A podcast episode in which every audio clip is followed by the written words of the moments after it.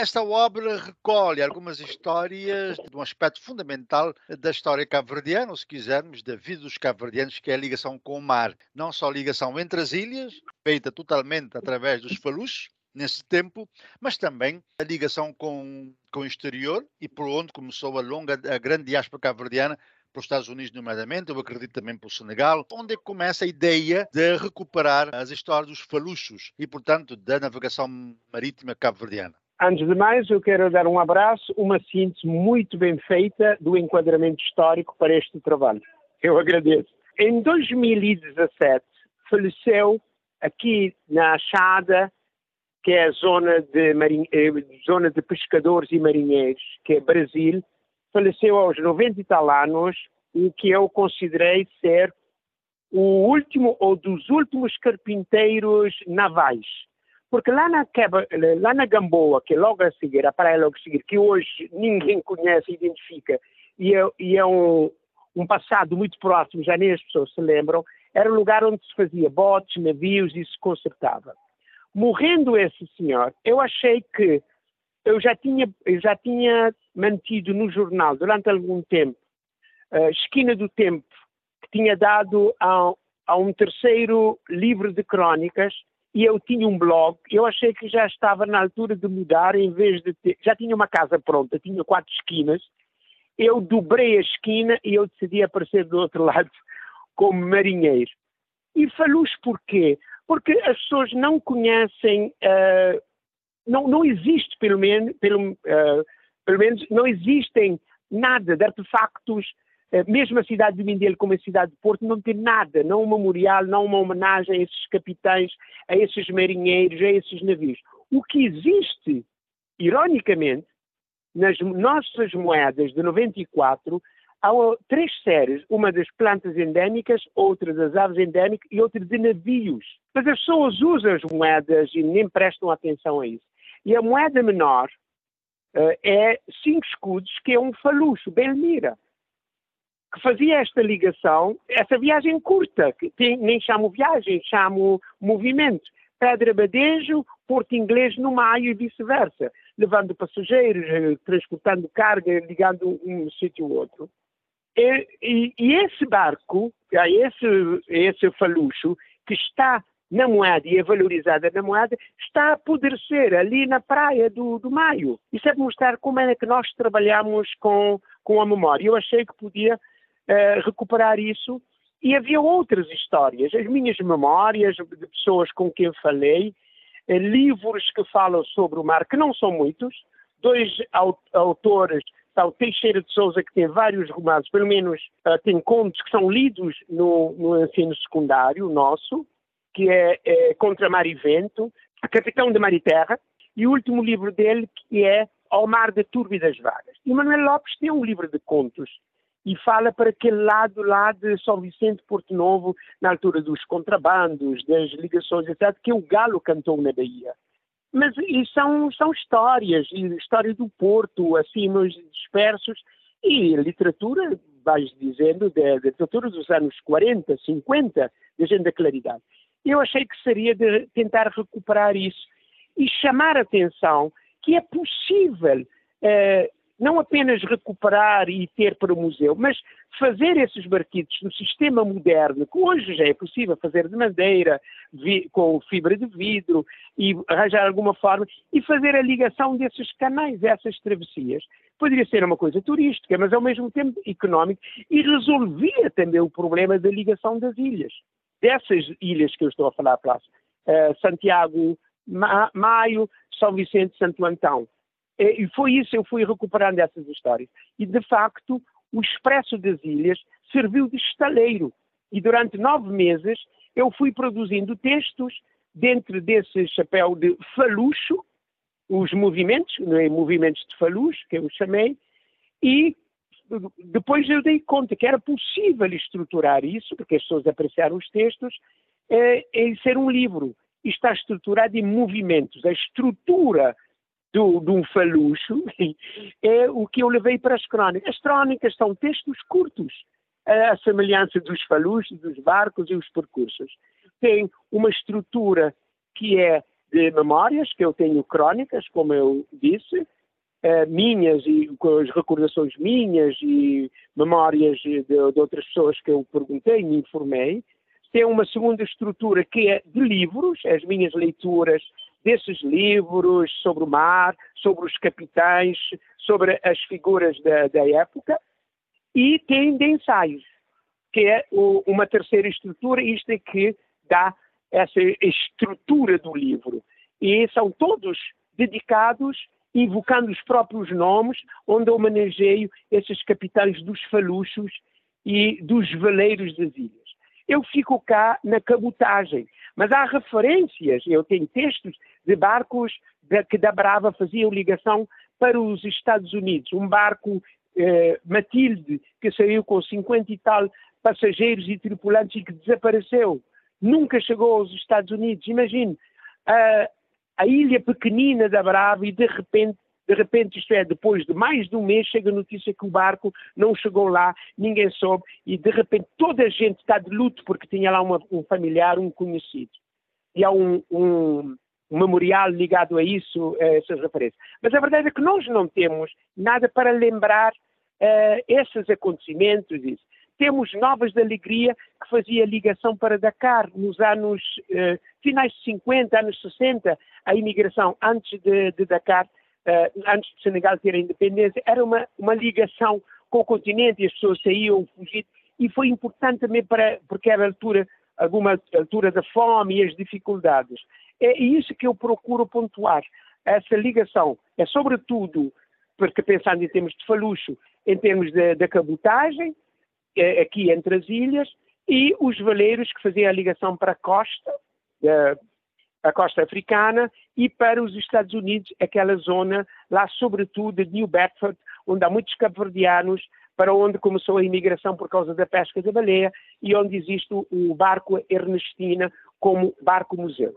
Entretanto, considerando essa história e essa apresentação que faz em termos genéricos do livro, uh, e também o destaque da importância da navegação marítima dentro das ilhas, e agora tocou também na questão da costa africana e também para os Estados Unidos, que outras histórias tem um livro quanto aos homens do mar, uh, que não conheciam nada, que inclusive nem tinham instrumentos de navegação, mas permitiam pois. que as ilhas não ficassem tão dispersas como Dez Ilhéus. Passou a ser um arquipélago Sim. também um pouco por causa destes faluchos. Esses, esses eh, capitães de, de faluchos eram gente especial, não tinham muita instrução e orientavam-se pelo que viam e pelo que ouviam, que estavam próximos.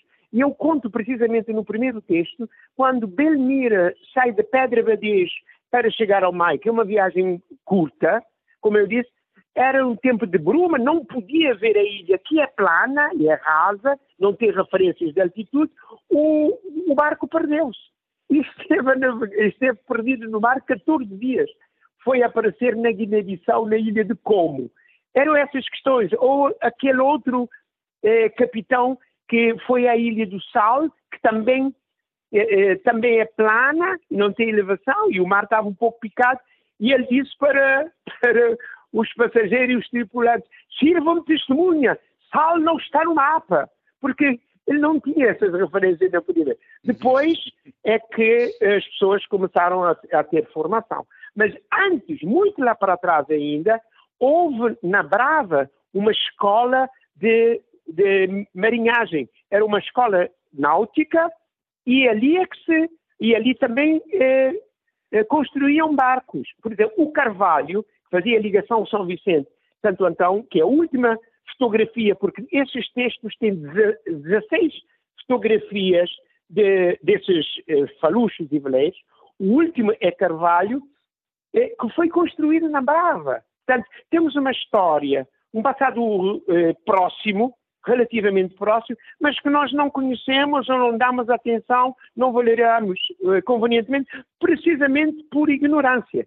Este livro, sem nenhuma presunção, serve sobretudo para chamar atenção, para a memória, cuidarmos da memória e mostrar que nós temos uma história rica que precisa ser abordada. Não apenas a nível de, de das universidades, das academias, mas textos assim simples. Por isso que eu recorro, que é o meu estilo eh, textos eh, criativos, baseado em factos reais, em pesquisa. Não sei se aborda no seu livro, eventualmente, a vida nas ilhas.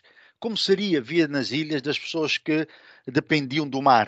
Será que temos, temos histórias sobre isso? São Vicente é uma ilha voltada para o mar, como o Brito Semedo já disse noutras ocasiões. Vamos encontrar também a, a, o Porto Preguiça em, San, em são Nicolau, vamos encontrar portos cavaleiros aí, temos encontrar Porto da Furna, Bravo, todas as ilhas tinham um porto e dá a ideia, os grandes aglomerados populacionais daquele tempo também estavam uhum. ao redor do porto. Esses falus, esses homens também conseguiam movimentar a vida nesses portos? Sim. Eh, eu tenho, eu tenho um texto que é trabalhado sobre uh, Manuel Lopes, que é o Galo Cantou na Bahia, que mostra a vivência desde como é que era a vida noturna e o que eu acho curiosíssimo, que é a figura de Salibânia, que é uma das primeiras cantadeiras de morna de Boa Vista, uhum. que viveu em São Vicente, ele põe Salibânia e descreve. O único retrato que nós temos, pode ser ficcional ou nem tanto, Salibânia, que tem um bar, tem um bar é mais botequim que chamavam na altura. A movimentação é, e explica que aquilo não era só para a gente do povo. Os doutores também iam lá. Portanto, misturava-se por causa da música. E era na altura que chegava música do Brasil, que chegou através dos barcos também. Nessa ligação, São Vicente serviu muito para isto, na ligação com o Sul, eh, com a América do Sul, a Argentina sobretudo. Daí ter havido a presença dos ingleses em São Vicente e a ligação, eh, ligação eh, que é por cabo, tínhamos o telégrafo, e agora estamos a comemorar também ou assinalar os 100 anos da travessia do Atlântico por Gaga Coutinho e Secadura Cabral, isto é em 22.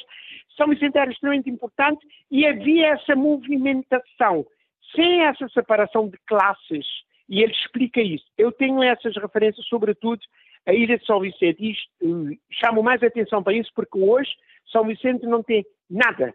Tudo quanto era cais, armazéns, eh, os guindastes, uh, as hélices, foi tudo vendido para sucata, principalmente se era de, de, bronze. Nós não temos nenhuma referência.